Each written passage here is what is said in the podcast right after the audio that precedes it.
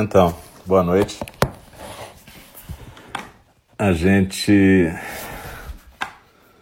está começando agora. Então, boa noite. A gente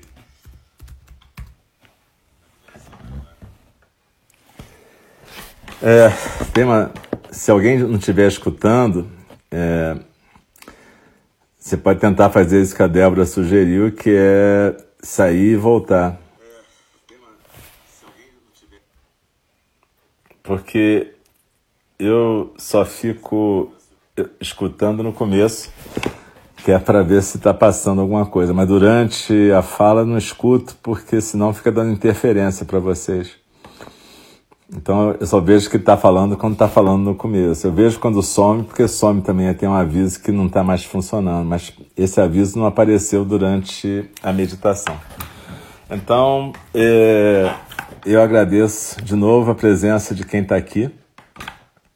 Muito legal praticar com todas vocês e todos vocês. E a gente agora vai ter a fala do Dharma, que é aquela prática que é que nem uma prática de zazen. Você faz na postura de zazen, mas você continua inspirando e expirando, só que junto com o fluxo da correnteza das palavras.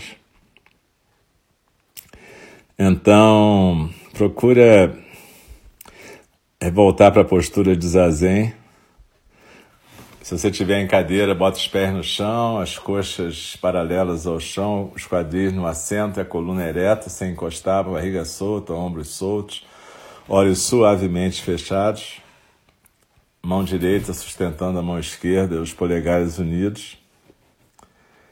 E aí, quando a gente faz a fala do Dharma, normalmente a gente faz soar o sino e recita o verso da reflexão o verso da abertura do Dharma.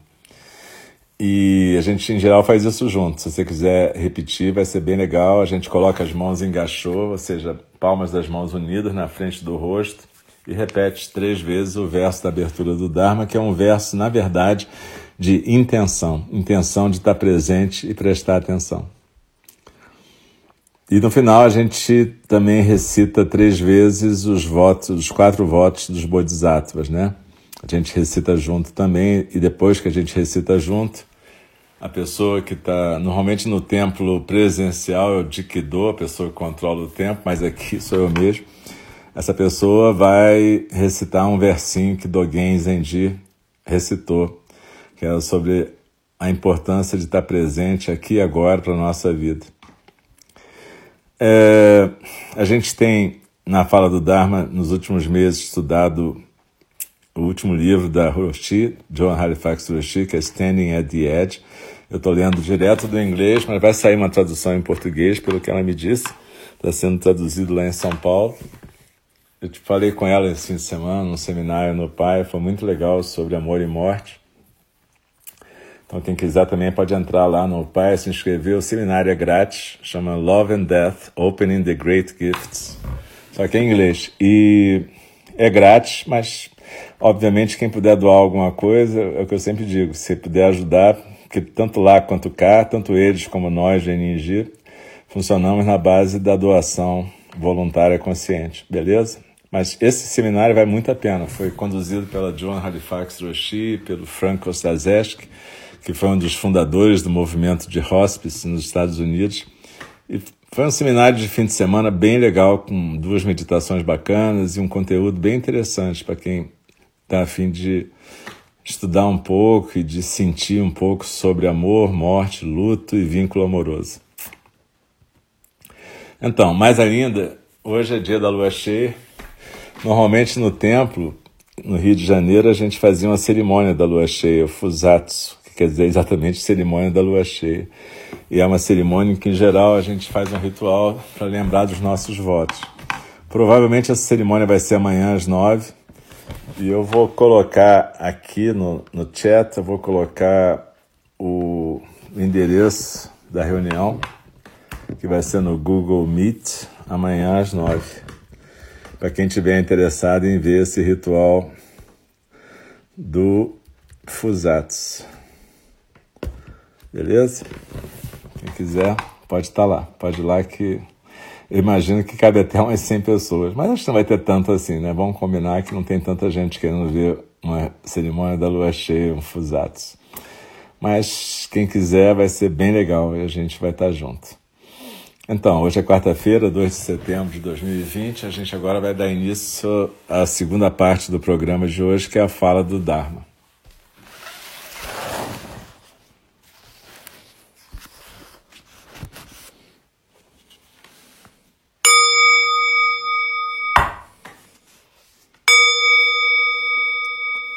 O Dharma, incomparavelmente profundo e precioso, é raramente encontrado, mesmo em milhões e milhões de eras. A nós é dado vê-lo, ouvi-lo, recebê-lo e guardá-lo. Oxalá possamos verdadeiramente compreender e praticar o significado das palavras do Tathagata. O Dharma, incomparavelmente profundo e precioso, é raramente encontrado mesmo em milhões e milhões de eras. A nós é dado vê-lo, ouvi-lo, recebê-lo e guardá-lo. Oxalá possamos verdadeiramente compreender e praticar o significado das palavras do Tathagata. O Dharma, incomparavelmente profundo e precioso, é raramente encontrado, mesmo em milhões e milhões de eras. A nós é dado vê-lo, ouvi-lo, recebê-lo e guardá-lo.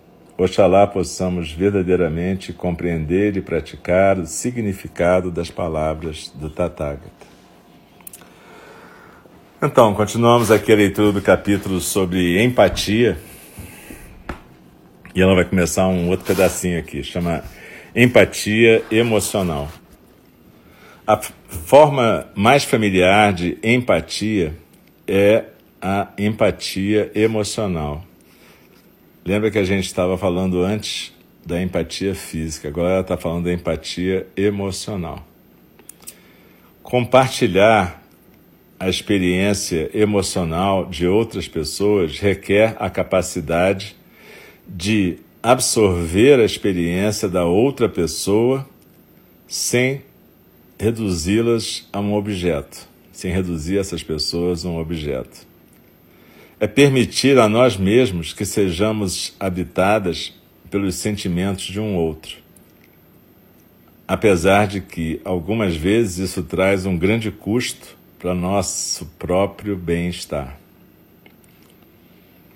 Todo ano eu tenho a oportunidade de encontrar muitos aldeões nepaleses que vêm para as nossas clínicas nômades nos Himalaias, é, Nomads Clinics aquela excursão anual nos Himalaias que eu tive a honra de participar em 2013.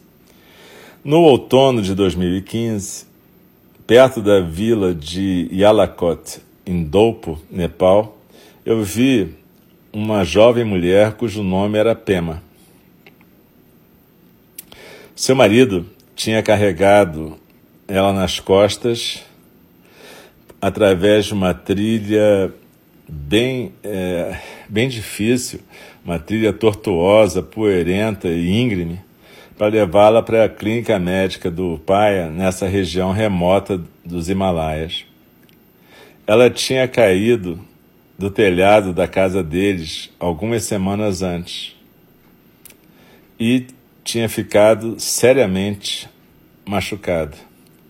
Incapaz de se mover do pescoço para baixo, Pema estava profundamente retraída em si mesma.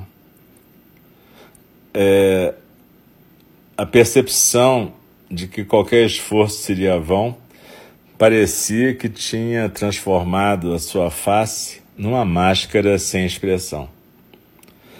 Durante a avaliação longa e cuidadosa feita por nossa equipe da situação de Pema, eu senti meu próprio peito ficar apertado quando a gente propôs que ela fosse levada para Katmandu, capital do Nepal, aonde ela poderia receber um tipo de tratamento médico para o tipo de lesão que ela tinha.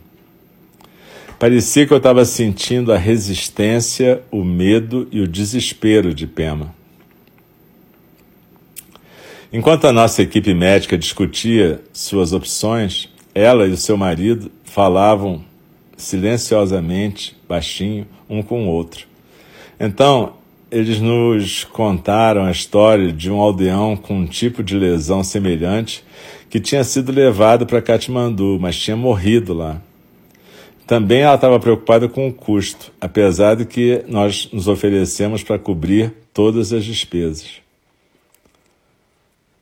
Falando com pouco mais que um sussurro, ela também nos fez saber que ela não queria comer nem beber, como era difícil para ela urinar e defecar.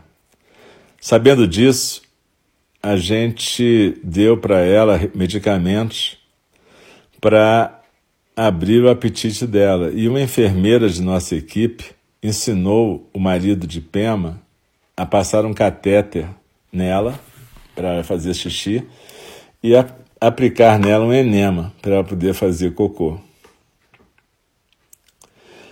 A enfermeira também ensinou a ele como cuidar das escaras do corpo de Pema. São aquelas lesões que ficam porque a pessoa fica deitada há muito tempo, lesões na pele. E compartilhou com ele ideias para fazer, para facilitar e diminuir o sofrimento físico e emocional da esposa.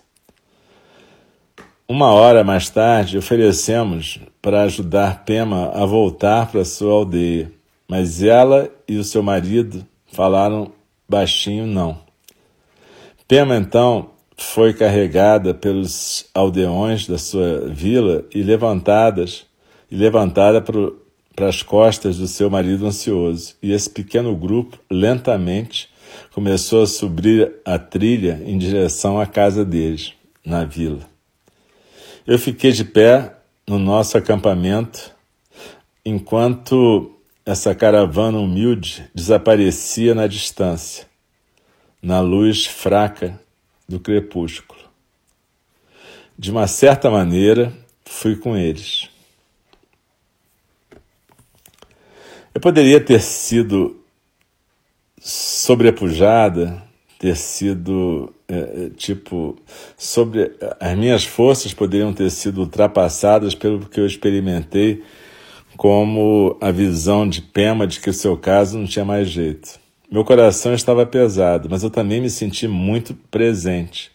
E eu só tinha um pensamento: como é que eu poderia servi-la melhor naquelas circunstâncias? No final, achei que a nossa equipe tinha feito melhor quando tinha diminuído o ritmo, tinha permanecido aterrado é aquela coisa que a gente chama de ground, tinha permanecido aterrado, com os pés no chão. Sendo honestas e cuidadosas. E também por não reagir excessivamente nem pressionar Pema a abandonar suas próprias preocupações em reação às suas circunstâncias. A gente deu a ela o auxílio médico que era possível ali, e nós apoiamos a decisão que ela e o marido tomaram. Eu permaneci na minha base, aterrada, através desse tempo todo com Pema. E pude estabelecer uma clara diferença entre aquilo que eu sentia que estava acontecendo dentro dela e o que estava acontecendo na minha própria experiência. Essa, essa distinção entre si mesma e o outro pode tornar possível evitar ser arrastada pelos sentimentos de uma outra pessoa. Eu também sabia que eu não podia realmente saber o que, que ela estava experimentando, mas eu poderia imaginar esse sentimento.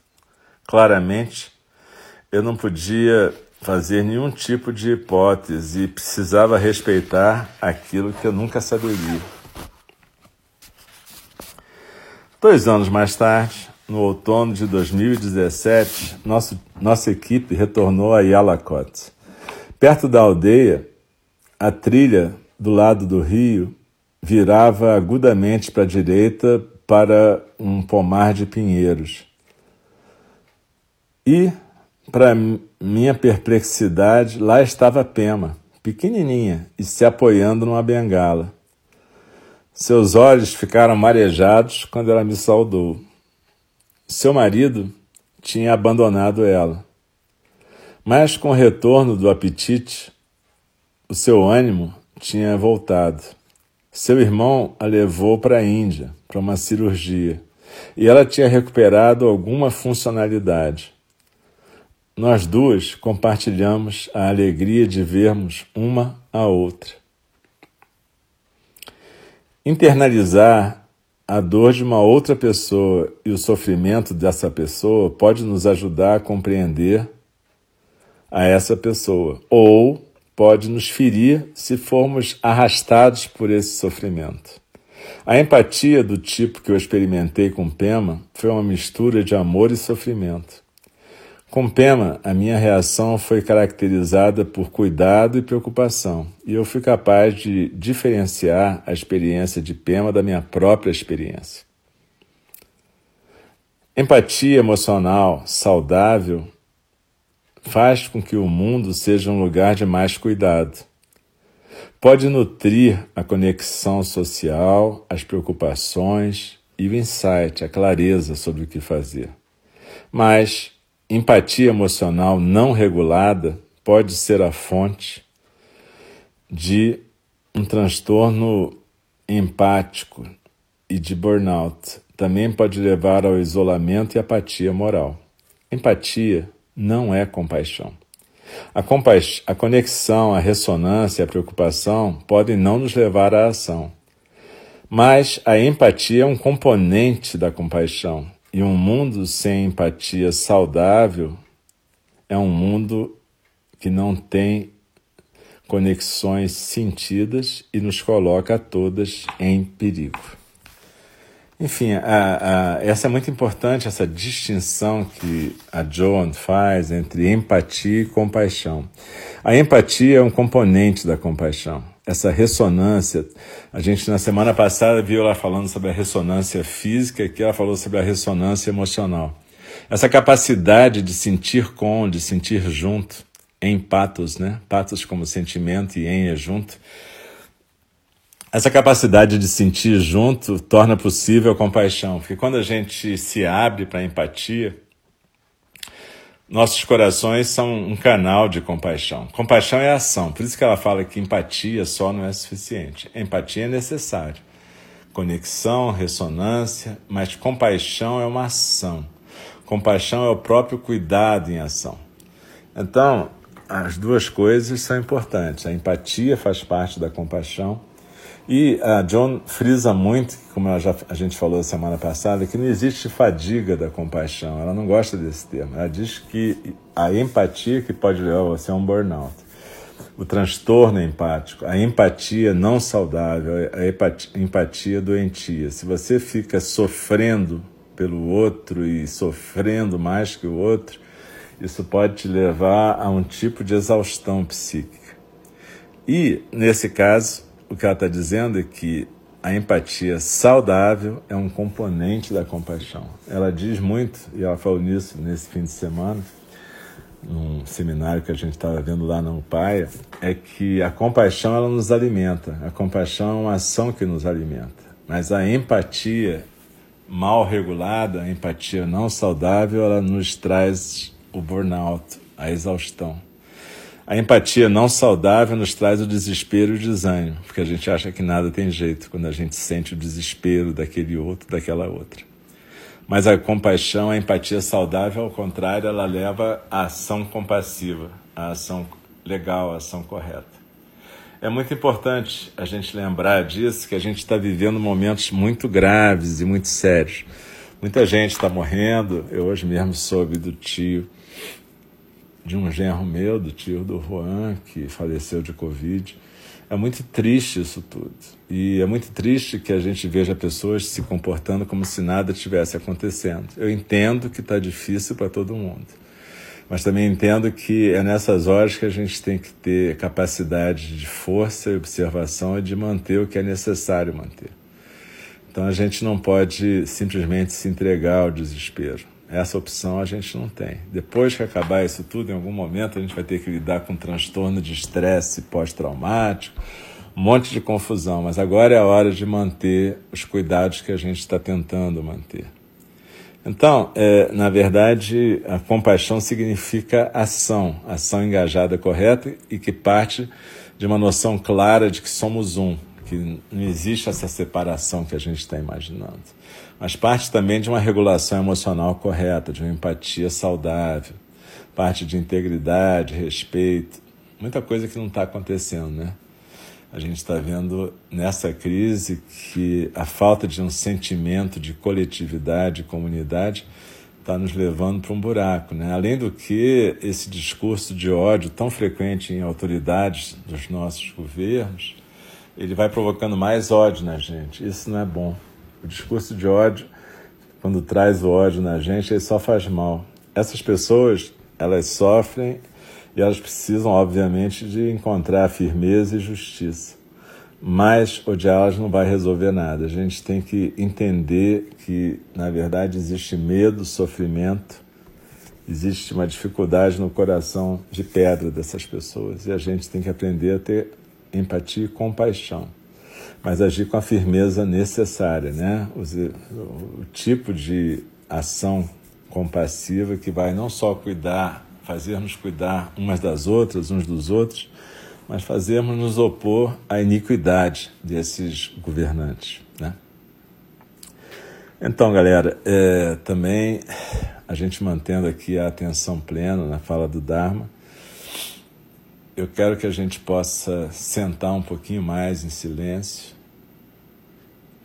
e que a gente possa criar a intenção de abrir o nosso coração para empatia saudável, para ressonância saudável, que a gente possa entender realmente o que significa não saber, estar pre completamente presente e agir engajadamente, compassivamente, os três fundamentos da nossa prática.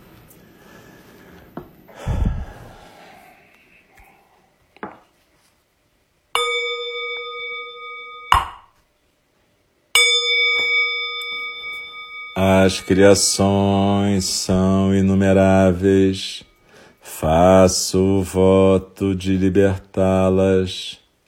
As ilusões são inexauríveis, faço o voto de transformá-las. A realidade é ilimitada, faço o voto de percebê-la.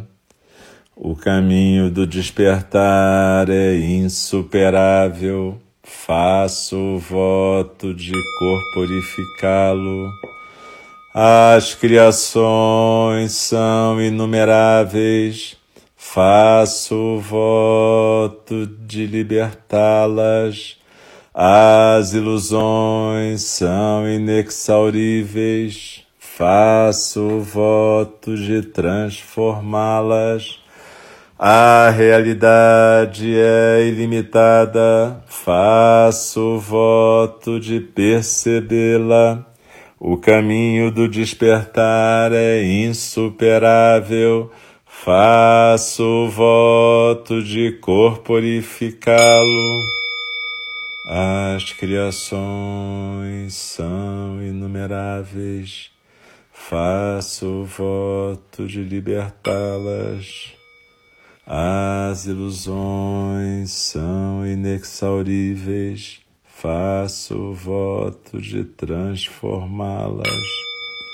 A realidade é ilimitada, faço o voto de percebê-la. O caminho do despertar é insuperável, faço o voto de corporificá-lo. Deixe-me respeitosamente lembrá-los: a questão de vida e morte é de importância suprema. O tempo passa e a oportunidade é perdida. Vamos despertar, despertar, preste atenção. Não desperdice sua vida. E aí a gente faz um gachô e terminou a fala do Dharma. Então, muito obrigado, galera. De novo, a gente está junto. companhia de vocês torna minha quarta-feira à noite sempre mais feliz. E é importante é, a gente. Quem não escutou ainda é, todos os as falas do Dharma que a gente está lendo o Standing at the Edge, na verdade, eu sugiro que escute desde o começo esse Na Beira do Abismo, que é muito legal e tem tudo a ver com o momento que a gente está vivendo. E, enfim, quem quiser então participar do, do Fusatos amanhã, o link está aí no chat. É só chegar lá, 9 horas, que a gente vai fazer uma pequena cerimônia. E, e é isso, galera. Fiquem bem, se cuidem, tenham paciência. Como eu, a gente tem que praticar essas virtudes do Bodhisattva, né? Energia, paciência, concentração, generosidade. E lembra que a gente não vence o ódio com mais ódio, né? Na, na nossa tradição, os três venenos são é, fissura ou compulsão ou apego, ódio, raiva ou aversão e ilusão ou distração.